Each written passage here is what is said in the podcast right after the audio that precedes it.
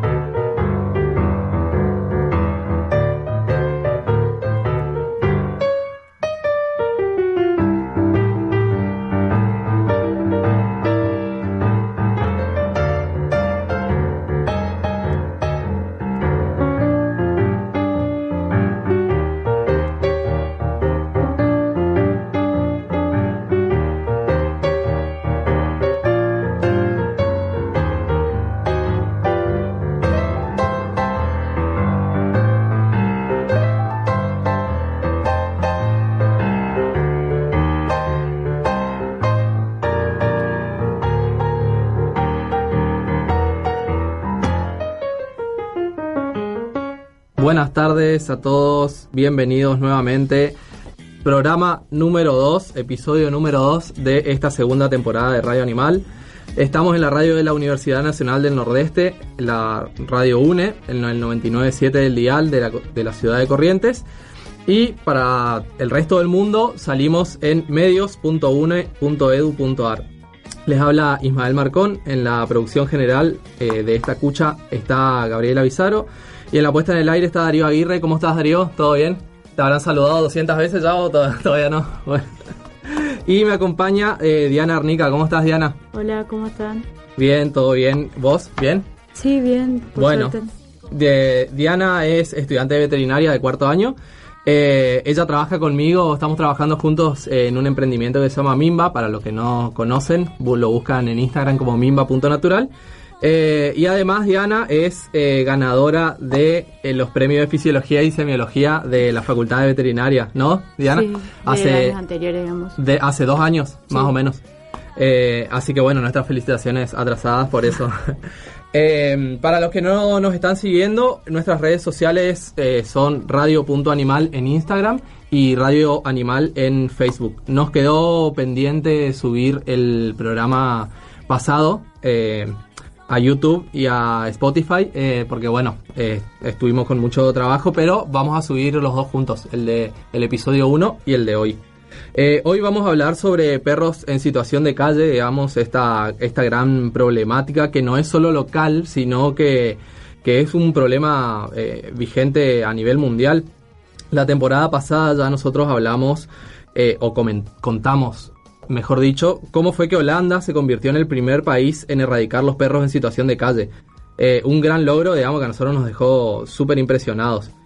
Eh, lo que contamos básicamente esa, en, ese episodio fue cómo, cómo se logró, digamos, con voluntad política y social, eh, generar este, este cambio, digamos, que es, como se genera cualquier cambio en realidad. Eh, los, los, cambios, los grandes cambios empiezan por uno y, se van haciendo de a uno, digamos. a mí siempre me gusta decir que, que los cambios nacen de una idea. Eh, por ejemplo, no sé, una casa nació siendo la idea en la cabeza de alguien. Y me hizo acordar a la historia de Joshua Wong. Eh, no sé si, si alguno lo conoce, a Joshua Wong lo escuchaste nombrar, Diana. Eh, para los que no saben, lo pueden buscar en internet, pero básicamente él lo que hizo fue dio marcha atrás con, el, con un sistema educativo muy particular que, que está en el régimen chino eh, así muy cortito lo que hizo fue descubrir una especie de adoctrinamiento eh, y él comenzó a quejarse. La cuestión es que obviamente no lo recibió nadie, nadie le dio artículo hasta que se empezó a presentar con un cartel él solo eh, enfrente al gobierno. Y cuando la gente visibilizó su lucha y lo, lo, descubrió, digamos, se fue sumando. eso fue hace un par de años ya, él todavía era menor de edad. Y hoy ya es un referente de la pro-democracia en China. ¿eh? Así que por eso traigo esta historia, digamos, como los gestores de cambio somos nosotros mismos, eh, acá y ahora, digamos, no, no, mañana ni pasado. Y el tema de hoy justamente trae información muy valiosa que puede ser el puntapié para mí de un gran proceso de cambio. Eh, como, como decía Galeano, yo siempre también digo esto, gente pequeña en lugares pequeños, haciendo cosas pequeñas pueden cambiar al mundo. Así que bueno, quédate con nosotros. Vamos a escuchar eh, nuestro, vamos a nuestro primer cortecito con un tema reversionado por Pomplamus. Eh, ponelo fuerte y quédate que te vamos a contar este análisis que realizó una bióloga, nuestra bióloga estrella de hoy, sobre esta problemática de perros en situación de calle de la ciudad de Río Cuarto.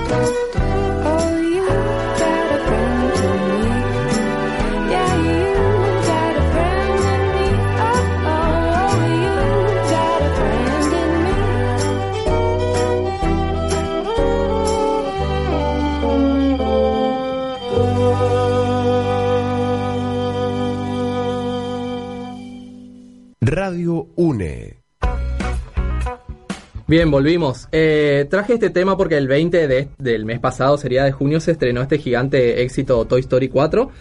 Eh, así que bueno, yo quise traer esta reversión del tema emblema de, este de esta película. Yo soy tu amigo fiel, digamos, en español. Eh, por los genios de Pomplamoose, que para este, para este tema que pasamos recién metió tres, tres violines y un cello, tocados por Taylor Davis, Héctor González, Jackson Rono y Chrissy Johnson respectivamente. La verdad que un hermoso tema. ¿Te gustó, Di? Sí. Bueno. Eh, volviendo a nuestro tema del día de hoy, los perros en situación de calle. Eh, yo encontré este tema viendo la revista de veterinaria de nuestra facultad en su número 29, que encontré este trabajo realizado por Marina de la Reta como trabajo final para obtener el título de grado de bióloga. Así que sin más la invité a esta hermosa comunidad animal, a Marina. Hola Radio Animal, buenas tardes. Soy Marina de Larreta, la humana de Eros Inhala, y soy licenciada en Ciencias Biológicas de la ciudad de Río Cuarto, de Córdoba. Bien, bienvenida Marina. Eh, ella realizó un trabajo que denominó Abundancia de perros en situación de calle y su relación con factores ambientales en Río Cuarto, Córdoba, Argentina. Y yo lo que hice fue, para empezar esta, esta nota, esta entrevista, preguntarle eh, o pedirle que nos cuente cómo nace esta iniciativa. Bueno, el trabajo con los perros yo lo llevé a cabo como tesis. Hice la tesis para adquirir el título de licenciada. Y eh, comenzó eh, cuando la municipalidad se acercó a la universidad con una problemática en particular. Eh, lo que estaba pasando en Río Cuarto, esto fue en el 2015, más o menos. Lo que estaba pasando es que en el 2011 se declaró la ciudad no eutanásica y em, se creó un centro de castración gratuito y un centro de, reinserción animal que es, bueno, específicamente es una quinta pública donde eh, se albergan todos los animales que eh, solo perros, en realidad no todos los animales, perros y caballos, que eh, son denunciados por, por generalmente porque presentan peligro para los vecinos y eh, algún que otro caso de maltrato. lo que tiene ese centro de reinserción es que está en no abasto, tiene más de 200 perros y obviamente la ciudad tiene muchísimos perros en situación de calle. Entonces lo que hizo el municipio fue eh, acercarse a la cátedra de población animal, que justo yo estaba haciendo prácticas ahí. Y lo que querían saber era si, bueno, todo esto que estaban haciendo, el centro de castración, el centro de organización, estaba funcionando realmente porque se veía se seguía viendo un montón de perros dando vueltas. Eh, bueno, yo decidí empezar con esto porque, bueno, yo soy muy perrera y siempre me gustó esa parte, yo quería ser veterinaria cuando era chiquita y, y bueno, me vino justo como para decir, bueno, voy a hacer algo eh, por aquellos perros que no tienen quien los cuide, digamos. Así que bueno, eh, empecé a hacerlo como una práctica y terminó siendo mi, mi tesina. Bien, así que bueno, este trabajo comienza por un acercamiento por parte del municipio de Río Cuarto hacia la facultad. La verdad que me pareció una genialidad esto por parte, por ambas partes, digamos, por el, tanto por el municipio que se llegó hasta la facu con una eh, con una problemática en particular o por lo menos con una idea o algo que necesitaba resolver. ¿eh? Así que yo, bueno, recontra celebro la, la iniciativa. Eh, y también me llama la atención esto de la, de la utilización de la facultad como recurso, no solo como, eh, como recurso de formación de profesionales y generadora de conocimientos, sino también a la facultad como, eh, no sé, prestadora o al servicio de, gestiones gubernamentales, como, como un servicio a la comunidad directamente.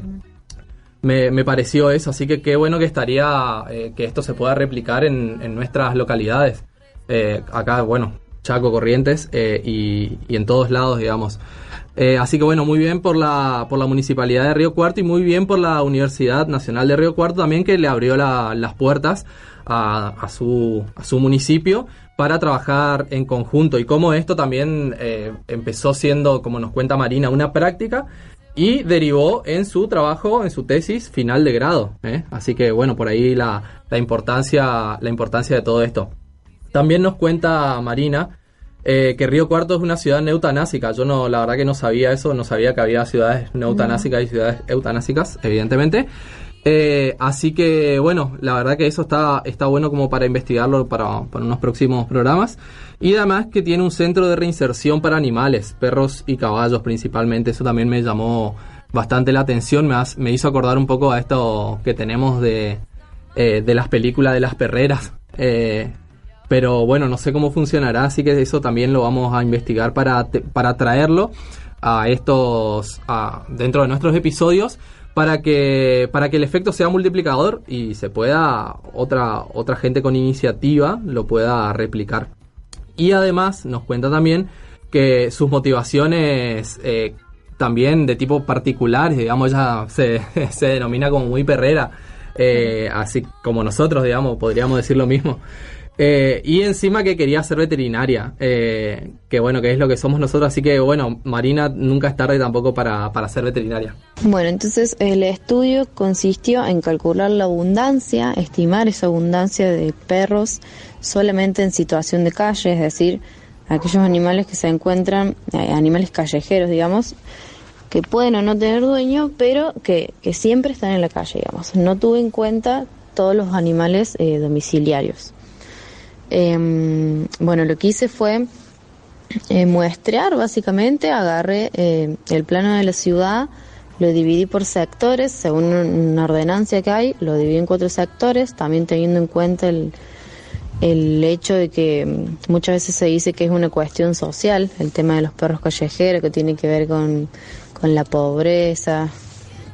Así que mm, agarré esos cuatro sectores y en cada uno de ellos establecí lo que se llaman transectas, que específicamente son líneas, agarré cuadras para eh, donde iba a muestrear, iba caminando junto a un veterinario que es de, del municipio, que él me fue ayudando con el tema de, del estado sanitario de los perros, ver si estaban castrados o no. Entonces lo que hice fue em, caminar básicamente por toda la ciudad junto al médico veterinario y eh, bueno, luego todos esos datos que yo tomé los eh, extrapolaba y los estimaba para toda la ciudad. Bien, entonces eh, lo que quiso, lo que se quiso lograr es estimar la cantidad de perros en situación de calle en la ciudad de Río Cuarto. Y para eso, tal como nos cuenta Marina, dividió, se, dividió en zonas de trabajo, zona de, de muestreo. Y eh, así, dicho muy de forma muy sencilla, lo que hizo fue salir a caminar junto a un médico veterinario que le ayudaba con ciertas características que fueron tomando como variables para este estudio. Después más adelante vamos a ver eh, cuáles son estas variables y, su importancia, eh, la importancia de estas variables. es, me pareció importante destacar esta, esta terminología, la de perros en situación de calle que, que ella menciona, eh, porque así como hoy sabemos que ya no, nos llamamos más a los accidentes de tránsito como accidentes de tránsito, sino que son siniestros viales, eh, hoy también, o ahora sabemos que los perros no son de la calle, ¿eh? no, o sea, saquémonos eso de los perros de la calle, como lo solemos nombrar todos, digamos, sino que están en situación de calle, que es una, una situación justamente muy diferente, es un contexto muy diferente. Marina, justamente en su tesis, Marina de la Reta, eh, la cual yo leí, digamos, para tomar estas, eh, estas referencias, eh, cita o menciona a la OIE, que es la Organización Mundial de Sanidad Animal, que distingue a los perros, hace una caracterización, digamos, una definición a los perros con propietario como aquel, aquel canino del que una persona se hace responsable, tiene un humano a cargo, digamos. Eh, y por otro lado, define a perro vagabundo como todo aquel que no está bajo el control directo de una persona o al que no se le impida deambular libremente. Así que ahí ya hay, digamos, como una especie de, definición y aparte excluye, se excluyen uno, unos de otros, digamos, porque yo lo, primero que me pareció al leer esto es que un perro con, eh, con dueño aparente, entre comillas, ya ya, ya queda fuera de la definición de contraria de perro vagabundo o perro en situación de calle, pero había sido que no, porque cuando, cuando no estaba bajo el control de su mano, ya pasa a ser automáticamente un perro eh, vagabundo, digamos, vagabundeando por la, por la ciudad. Incluso ellos fueron un poco más lejos para eh, en, su, en su trabajo final y adaptaron esta definición para perros en situación de calle como los individuos errantes, que es justamente esto, perros, estamos hablando de perros, eh, con propietarios pero libre de vigilancia o de restricción directa en un momento dado, además de aquellos perros que no tienen propietario. O sea, todo eso hace a los que son perros en situación de calle. Eh, no sé qué te parece, ¿tenías más o menos esta...? No, solo tenía en cuenta, digamos, que es eh, tenencia irresponsable, digamos, eso de los perros que vagabundean por el tema de que muchos, muchos muchas personas, digamos, terminan adoptando, agarrando perros porque sí, y no los cuidan o lo que sea, no los vacunan o no los alimentan bien y dejan que vayan por la calle buscando su propio alimento o lo que sea así, digamos. Eh, y lo tenía como tenencia irresponsable, digamos, pero no como que tenía una definición ese perro para nada. Bien, exactamente. Eh, así que bueno, ahora ya sabemos que tenemos una definición para eso, pero igualmente es valioso lo que decís, Di, porque eh, justamente ser un propietario irresponsable tiene que ver con esto con tener a tu perro fuera, fuera de, de, tu vigilancia o, o, sin restricción tuya directa, que básicamente lo de la restricción claro, de uno es una correa, digamos. no, solo que no dejemos que se salga de la casa solo, sino que si estamos caminando por ahí, porque nosotros nuestro perro puede ser re bueno, pero no sabemos los otros y no sabemos si pueden, no sé, venir otro perro y atacarlo o lo que sea, o el perro, no sé, puede meterse en el medio de la calle y, no sé, provocar un accidente. Es peligroso, Entonces, desde la correa, no solo no solo que se escape de la casa. Sí. Y después, eh, justo coincide otra cosa que mencionás vos con el tema de los de personas que por ahí adoptan animales, después no los pueden tener y los... Los terminan liberando de y nuevo. Y los terminan liberando de nuevo porque Marina menciona ahora más adelante que, que, es, uno de las, es una de las variables, digamos, o, o de los factores que ellos encontraron eh, como para eh, como para explicar un poco esta la cantidad de perros en situación de calle que ellos, que ellos encuentran. Y eh, esta, esto a mí me hizo acordar un poco una historia también que yo cuento la temporada pasada, cuando vengo a un barrio acá de Corrientes por una cuestión laboral, y me bajo del auto y automáticamente piso caca de perro, automáticamente, o sea, bajé el pie y pisé caca, un clásico. Entonces me pongo, me puse a observar, digamos, la situación, eh, porque yo sabía que me iba a servir para la radio. Sacaba unas fotos. sí, me puse a observar y bueno, y claro, me di cuenta que en el, por lo menos en el sector donde yo estaba, era más difícil no pisarlo que, que, pisar, digamos, por la abundancia que había. Totalmente irresponsable también, digamos. Totalmente irresponsable.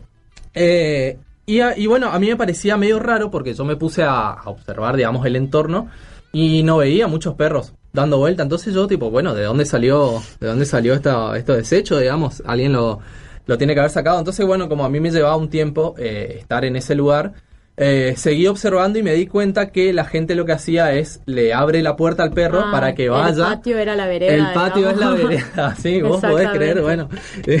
yo ya lo conté del año pasado y todavía me sigue sorprendiendo, imagínate. Pero porque es totalmente raro, digamos, nadie se imagina eso, no sé. Nadie, por lo menos responsable o, eh, bueno, no sé, con un poco de sentido común. Exactamente. Eh, porque, bueno, la vereda es el ecosistema, de, no es de todos, digamos, ¿eh? Eh, de, tu vecino también, digamos. Entonces, bueno. y después, bueno, el mismo, de, de, tan de tanta costumbre que hay en este circuito, digamos, de que largan al perro a que, a que vaya a hacer caca afuera y demás, eh, el mismo perro después yo veía y va y pide para entrar, digamos, tipo el dueño, ah, le abre la valla, ya hiciste tus cosas, bueno, entra. Eh, la verdad que los propietarios uno, unos genios. Entonces ahora, eh, volviendo un poco para atrás, estas definiciones que nos trae Marina y lo que hablábamos recién, sabemos que esos, que estos propietarios, como decía Diana acá, son unos propietarios irresponsables y que esos perros justamente pasan a formar parte de perros eh, vagabundos o perros en situación de calle, aunque sea por un tiempo mínimo, que es cuando no está eh, bajo la custodia, digamos, del, de, su humano. Eh, así que bueno, ahora cuando vayamos escuchando los audios de Marina, vamos a ir reflexionando, digamos, también un poco sobre esta problemática de perros en situación de calle, que no es ni, no, no es ni más ni menos que una problemática generada por, por nosotros mismos porque vamos a ver ahora también más adelante qué relación o qué vínculo tiene esto con, eh, la, eh, con la basura, digamos, eh, con los mini basurales. Entonces, debido a este... Vamos, vamos, a, vamos a ver que hay cosas que nosotros ya la teníamos incorporadas y que ahora debido al gran trabajo de Marina le pusimos bases, bases científicas.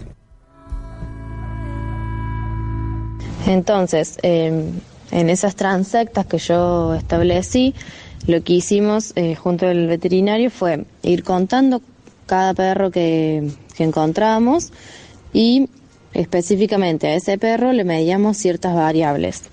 Eh, las variables estas fueron, bueno, ver si, si eran machos o hembras, en cuanto a la condición reproductiva se veía si eran, en cuanto a los machos, si eran machos enteros o si eran castrados.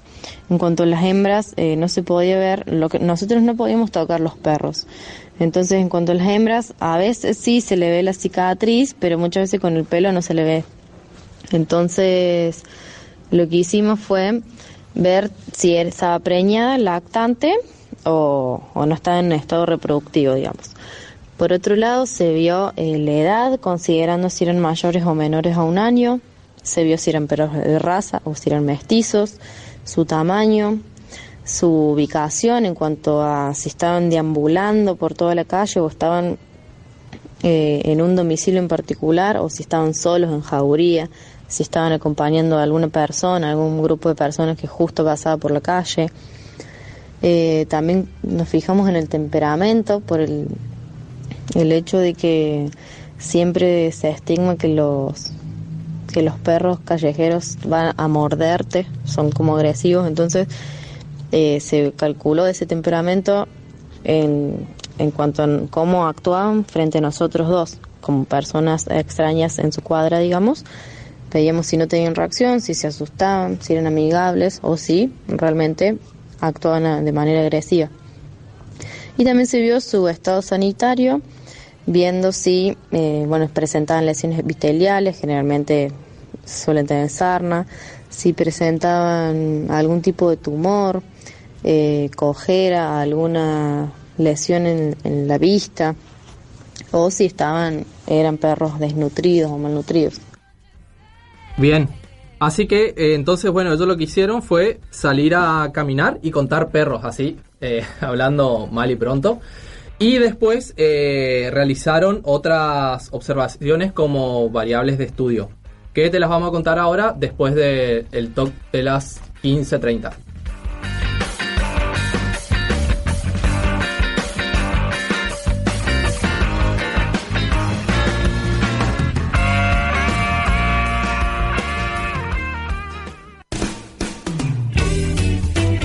Radio Universidad Nacional del Nordeste.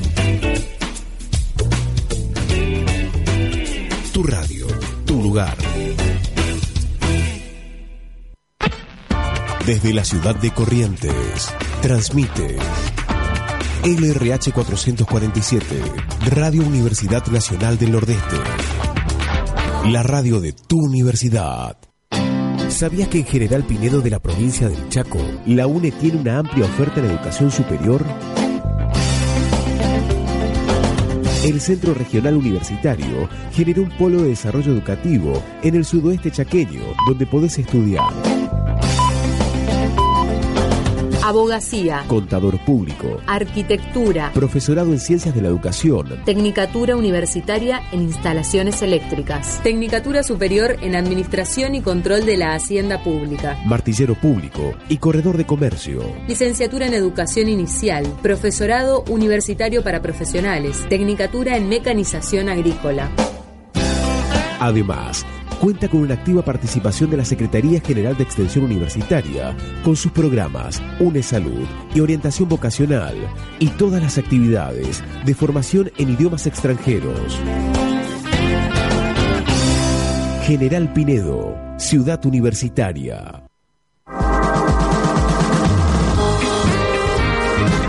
La ciencia y la tecnología tienen su espacio en Eureka Radio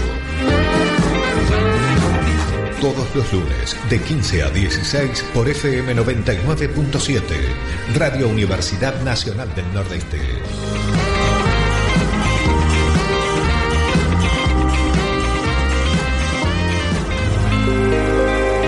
Eureka Radio, un mundo por descubrir. Estás escuchando Radio Universidad Nacional del Nordeste. Producir contenidos locales, intercambiar experiencias, divulgar nuestra ciencia. Eso es la idea de las radios universitarias. Somos la radio de la Universidad Nacional del Nordeste. 20 años de radio.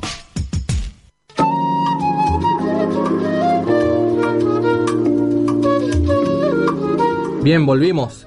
Eh, además, como vamos a continuar, digamos, con este último audio de Marina, además de salir a caminar y contar perros junto con este médico veterinario, colega nuestro, eh, hicieron otras observaciones que las tomaron como variables para su estudio, para luego de estas variables eh, obtener conclusiones en particular de cada una.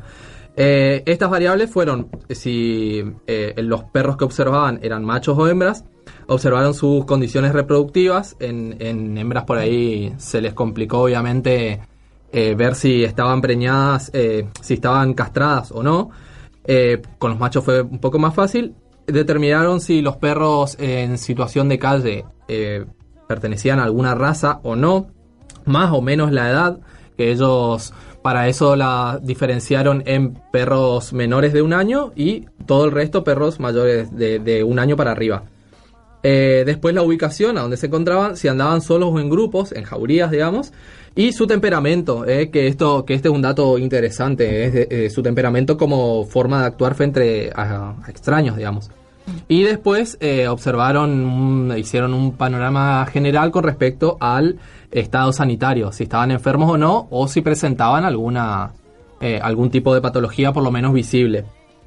Todo esto lo hicieron a nivel individuo, es decir, observaron cada individuo, cada perro. Eh, y además eh, consideraron otro tipo de factores de tipo ambiental para determinar qué, cuál es la influencia que tiene este el factor ambiental en la presencia de estos de los perros digamos en situación de calle. Y en esas mismas transectas no solo medimos variables al individuo, al, perro en particular, sino también medimos variables ambientales. Eh, de esas variables tomamos em, aquellas eh, variables que nosotros pensábamos que le podían ser útil al perro para eh, su sobrevida en la calle, digamos. Por un lado tomamos variables que serían de refugio, viendo si en las transectas había placitas, estaban los sitios del ferrocarril, había parques, eh, sitios descampados. Por otro lado, el agua, si eran lugares por donde pasaba el arroyo, el lago, tenemos un lago en la ciudad, o el río mismo, el río Cuarto. Eh, y alimento, en cuanto a si en esa transecta había muchas bolsas de basura, si había contenedores, si había lugares de expendio de alimento, o bien microbasurales que en esta ciudad en particular hay como muchos microbasurales en, en toda la ciudad en general. Bien, así que bueno, estos datos a mí obviamente me parecieron más que importantes, ya que el eh, así muy muy básico, digamos, de lo que lo que a mí me eh, me sale de este trabajo es que el animal va a estar donde tenga refugio y comida, tipo así, súper súper sencillo, digamos. No, no más que eso. Entonces, mientras nosotros le sigamos brindando eh, alimento en forma de basura o de lo que sea. No, hay gente eh, que compra, inclusive en mi barrio había una señora que se iba a comprar menudencias, digamos, todos los días a la carnicería para darle a, los perros del barrio. Después, obviamente, nos hacía cargo y el barrio se llenó de perros, digamos, porque sí y no, no tiene sentido, digamos. Claro, uno, eso, eso también eh, creo que nos menciona un poco Marina más adelante, obviamente la idea no es dejar eh, que esos perros se mueran, pero eh, yo sostengo, y esta es mi opinión, que cuando uno eh, le da de comer a esos perros o, hace trata de hacer este tipo de acción, en realidad no, no, está haciendo un bien, digamos. Es que eh. supuestamente es un bien porque los mantenés alimentados, digamos, pero toda la parte de sanidad en realidad no la estás cubriendo porque nunca los vas a vacunar o tampoco vas a a castrarlos, que sería lo más mínimo que puedes llegar a hacer por el tema de que esos perros no se sigan reproduciendo de última. Claro. Pero no lo hacen. No, no, no lo hace. Claro, es tipo una, una responsabilidad muy, ni siquiera a medias, digamos. Eh, pero además, todo lo que está haciendo uno sin darse cuenta es fomentar justamente eso, digamos que, bueno, que los perros se, se acerquen a uno porque le da de comer y ya ese perro, bueno, Es que lo terminan reconociendo. A esa claro. persona. Eh, pero al- claro, lo terminan reconociendo y además vienen otros perros y, y qué sé yo, y termina siendo eh, una, un- un- una especie de fomento. Eh, y después termina siendo el perro de- del barrio, que en realidad no es de nadie, porque nadie lo cuida.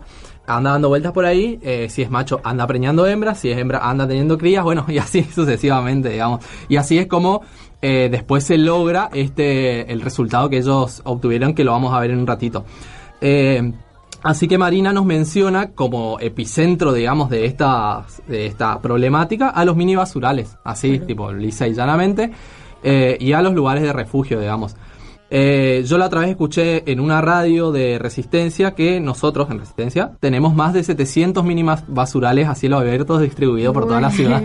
La verdad que sí, o sea, es una locura. Eh, contando que mini basural ya se considera eh, Una montañita, Una digamos. montañita, listo, ya es Claro. un mini basural a cielo abierto eh, Claro, y distribuido. ahí cabe, digamos, todo el tema de la educación a la sociedad, de que eso no, digamos. Claro, pu- pues justamente, digamos, lo importante para mí de este tipo de vínculos, de, de este tipo de, de trabajos, es el vínculo de, de educación también que hay, ¿no? Así que eh, Marina nos va a contar un poco los resultados obtenidos en este tamaño trabajo. Bueno, en cuanto a los resultados a los que llegamos con este trabajo, eh, al principio, bueno, estimamos la población de animales, llegamos a un- una estimación de 5.558 perros en situación de calle para la ciudad de Río Cuarto. Eh, un número bastante importante considerando que solamente eh, abarcamos los perros callejeros, sin tener en cuenta la cantidad de animales domiciliarios que hay en, nuestras casas, ¿no? Eh, bueno, en cuanto a otros resultados más o menos importantes que nos salieron fueron, eh, en cuanto a la estructura etaria, solamente un 3% de los animales que encontraron, que encontramos fueron menores a un año, todo el resto eran perros adultos. Eso nos llevó a, pensar un poquito en, en la estructura, por qué era tan bajito ese número. Entonces, bueno, como hipótesis que salieron fueron que, bueno, pueden, puede ser que tengan una alta mortalidad los cachorros al estar tener una mayor exposición eh, a las enfermedades. Em, la época de muestreo eh, fue una época en donde no por el periodo reproductivo de, los perros no íbamos a encontrar muchos cachorros, pero sí podríamos haber encontrado eh, perros juveniles o hembras eh, preñadas recientemente. Por lo tanto, eh, este bajo número también nos lleva a pensar en que esa gran cantidad de cachorros que no estamos encontrando en realidad son perros que son convertidos en perros domiciliados y que luego, eh, al llegar a una etapa adulta, vuelven a la situación de calle al ser abandonados. Y por eso es el gran desbalance que hay entre un 3% por un lado y un 95%, 97% perdón, de eh, animales adultos. Y otra eh, gran hipótesis que podría ser muy importante para este estudio en particular es que como nosotros no pudimos ver las hembras si estaban castradas o no, un- una hipótesis es que realmente está habiendo menos cachorros debido a las castraciones que se están haci- haciendo desde el año 2011 cuando se crea el centro de castración, lo cual es un resultado muy importante ya que eh, nos lleva a pensar que está funcionando este, esta metodología empleada por, por el municipio, ¿no?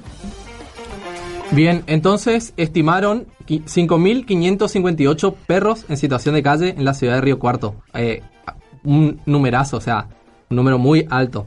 Eh, Río Cuarto tiene 246.393 habitantes. Eh, pareciera que el número, 5.558 perros, eh, pareciera un número bajo en relación a la cantidad de habitantes. Pero hay que tener en cuenta que el trabajo dejó afuera a los perros domiciliarios. Eh, con lo cual, bueno, el número se elevaría significativamente. Sin ir más lejos, yo en mi casa familiar, digamos, donde viven mis, mis viejos, ellos tienen tres perros. digamos. Entonces, eh, claro, si su- va sumando, eh, seguramente el, el- el número de relación humano-perro es el, elevadísimo. Sí, así que la verdad que pareciera un número, bueno, no sé, a mí me sorprende, digamos, pero por ahí si uno quiere hacer la, la, relación con la cantidad de personas pareciera un número bajo.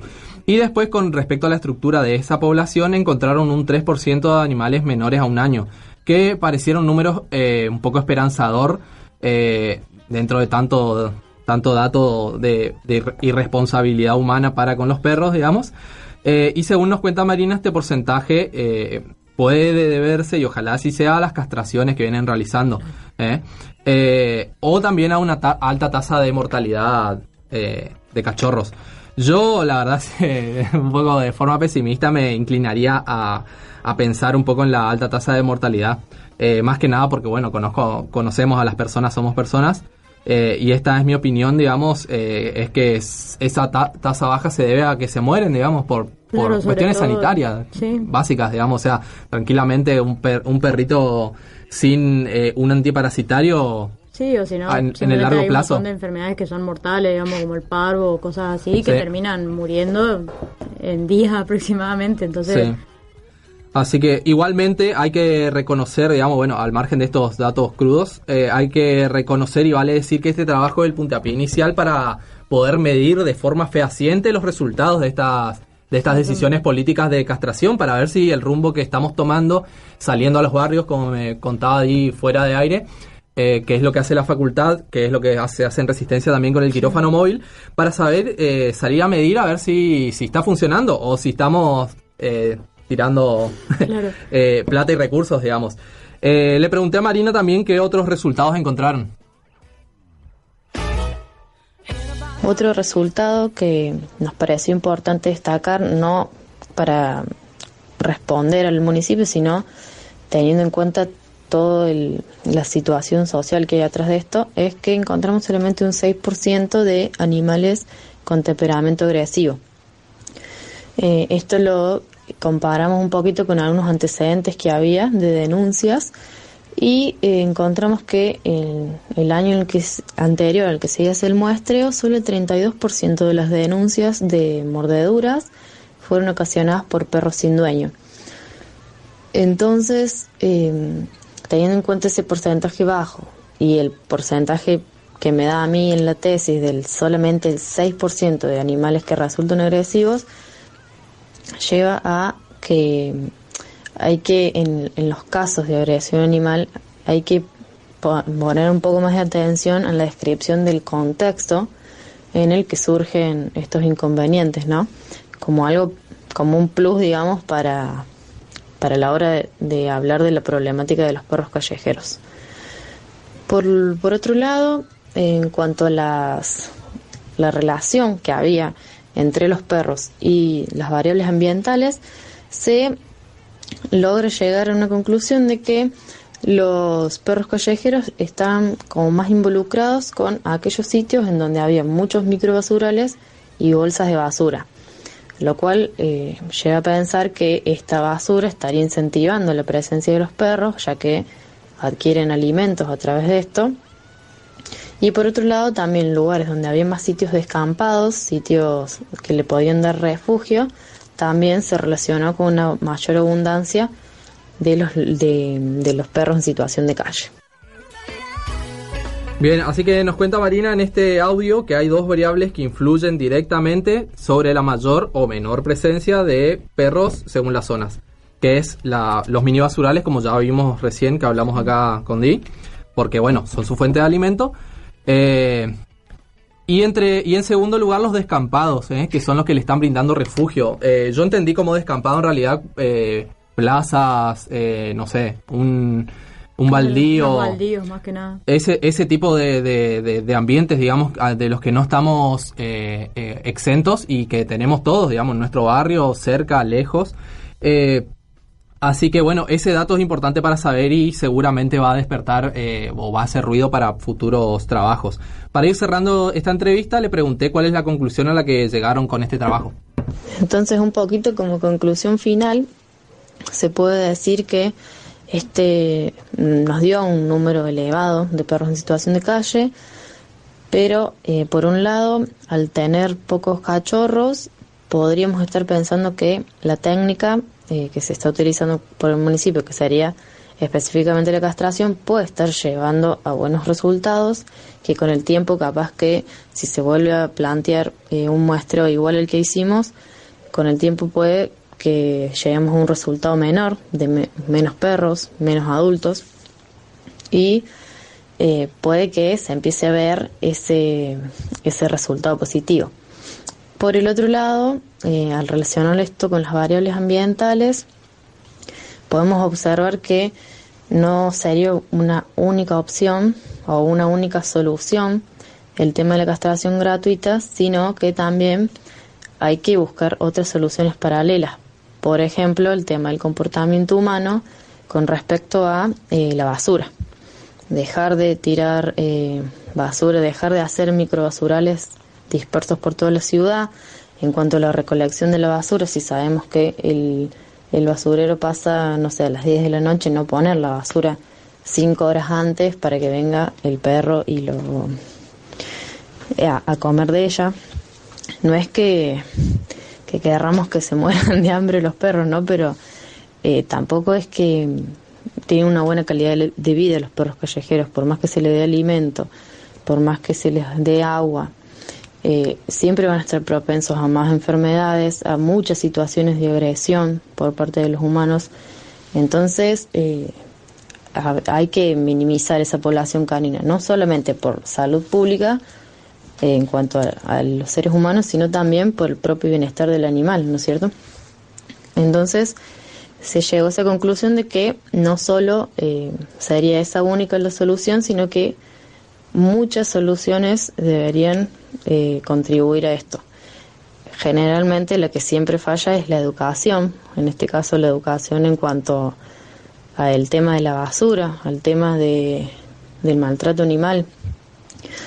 Y eh, bueno, en cuanto a la parte social, yo no la toqué mucho, pero sí eh, una compañera mía de la carrera que siguió mis pasos, por así decirlo, ella eh, se tiró más para la parte social de la, de la problemática y lo que hizo fue llevar a cabo un un trabajo similar, trabajando también con el municipio, en donde los objetivos de ella fueron conocer cuáles son las representaciones sociales de la población de Río Cuarto para complementar con las variables y aportar con eso criterios de comunicación, tanto para divulgación como educación, sobre la problemática en situación de calle. Bueno, considerando que esta problemática se da en, muchas ciudades de todo el mundo, no solo de Argentina y no solo de América.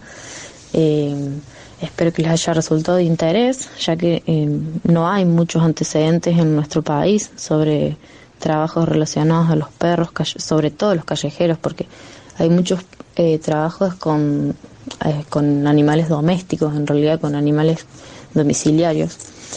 Y mm, bueno, como, como digo, al ser una problemática bastante bastante importante que se da muy a menudo, eh, está bueno que sea un punto inicial de varios pasos a seguir, que no solo que el municipio se siga eh, tratando de avanzar en una solución a esto y que haya diferentes formas de encarar la problemática que lleven a una solución más global, ¿no?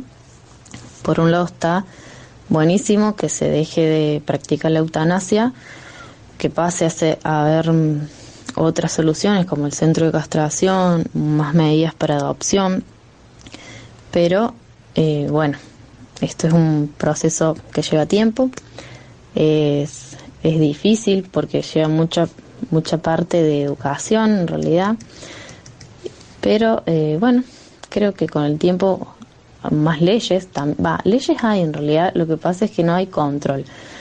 Entonces es cuestión de, educación más que nada, me parece. Bueno, muchas gracias por dejarme participar de la radio. Muchos besos a todos. Bien, bueno, bienvenida, muchas gracias Marina y bienvenida a la comunidad animal. Eh, a mí me encantó esto, lo de que ella logró que esto sea el puntapié inicial para otros trabajos y otras acciones, como ya lo venimos mencionando. Eh, y para esto funciona o va a funcionar como para tomar medidas para mitigar estos problemas sociales. Eh, a mí la verdad me gustan mucho estos mensajes cuando justo hoy hablábamos con 10 de eso también. Como al final también biólogos, veterinarios, profesionales, digamos, vinculados a la, a la salud eh, y, a los, y a los animales, eh, tenemos tanta injerencia, digamos, a, eh, en- para, para con las sociedades también. Así que bueno, seamos responsables también nosotros de esto y tomemos la posta. Este trabajo, digamos, nos deja un gran mensaje con respecto a esta problemática. Yo, digamos, bueno, como hablamos hoy ya no voy a seguir siendo parte de, de darle de comer a animales en la calle o, o- o, bueno, o seguir haciendo lo que hago, que no es no tirar basura en cualquier lado. Eh, se resume todo un poco a, a que, bueno, que cada uno haga su trabajo, su proceso reflexivo y, y- y piense, digamos, cómo puede eh, ayudar a esto, digamos, mejorar. Claro, y Eh, de última, si sos una de las personas que está haciendo bien las cosas, trata de expandir ese foco, digamos. Que, que, tu, que, que es lo que hacemos acá, queremos que nuestro efecto sea multiplicador. Yo siempre digo lo mismo, con que, no sé, con lograr que una persona eh, deje de tirar basura en la calle, con lograr que, que una persona castre su perro y su gato, Un para mí ya, claro, o sea, es un- una un bocha. montón. Así que, eh, y creo que todos los que estamos escuchando esto, tipo, po- podemos ser agentes también, cada uno desde su, desde su lugar, eh, eh, agentes de difusión de esto. Y si lo podés llevar a nivel eh, científico y hacer un trabajo como el que hizo Marina, listo, o sea, te consagraste. Así que eh, yo otra cosa de las que digo siempre es que todos podemos ayudar de alguna forma eh, a mitigar este tipo de situaciones. Qué sé yo, bueno, no, no dándole comida como ya dijimos, sino preocupándonos, buscándole un hogar, dando tránsito, colaborando. Bueno, yo siempre digo, si, si tenés, te sobra unos manguitos, podés dar plata, no sé, a alguna asociación. No querés o no tenés, podés dar tránsito. No podés dar tránsito, bueno, eh, Difundir por lo podés difundir, claro, podés difundir. No, no, no tengo datos, no tengo wifi. Bueno, te vas a un bar, le robás el wifi, le pedís prestado y te pones a difundir campañas de, de adopción, campañas de castración, lo que sea. Eh, o sea, al- a lo que vamos de que de cualquier forma nosotros somos eh, los agentes de cambio y, si bien somos las personas los que generamos eh, justamente que haya perros en situación de calle, somos nosotros también los que podemos dar vuelta a esta situación. Así que muy bien por este trabajo. Vamos a dejar un temita antes de irnos. Gracias, Di, por participar. No, gracias a vos por invitarme. Ya sabes, cuando quieras, bienvenida a la comunidad animal y cuando quieras podés acercarte nuevamente. Vamos, los dejo con un temita de Milky Chains, que es un cover al tema Where It's My Mind de Pixies, que este tema aparece eh, por su banda original, obviamente, cuando pasan los créditos de la película El Club de la Pelea del año 99, que bueno, a mí me gustó mucho. Gracias a Gaby Bizarro, a eh, Darío Aguirre, que está en la puesta en el aire, eh, y gracias Di, los esperamos la próxima.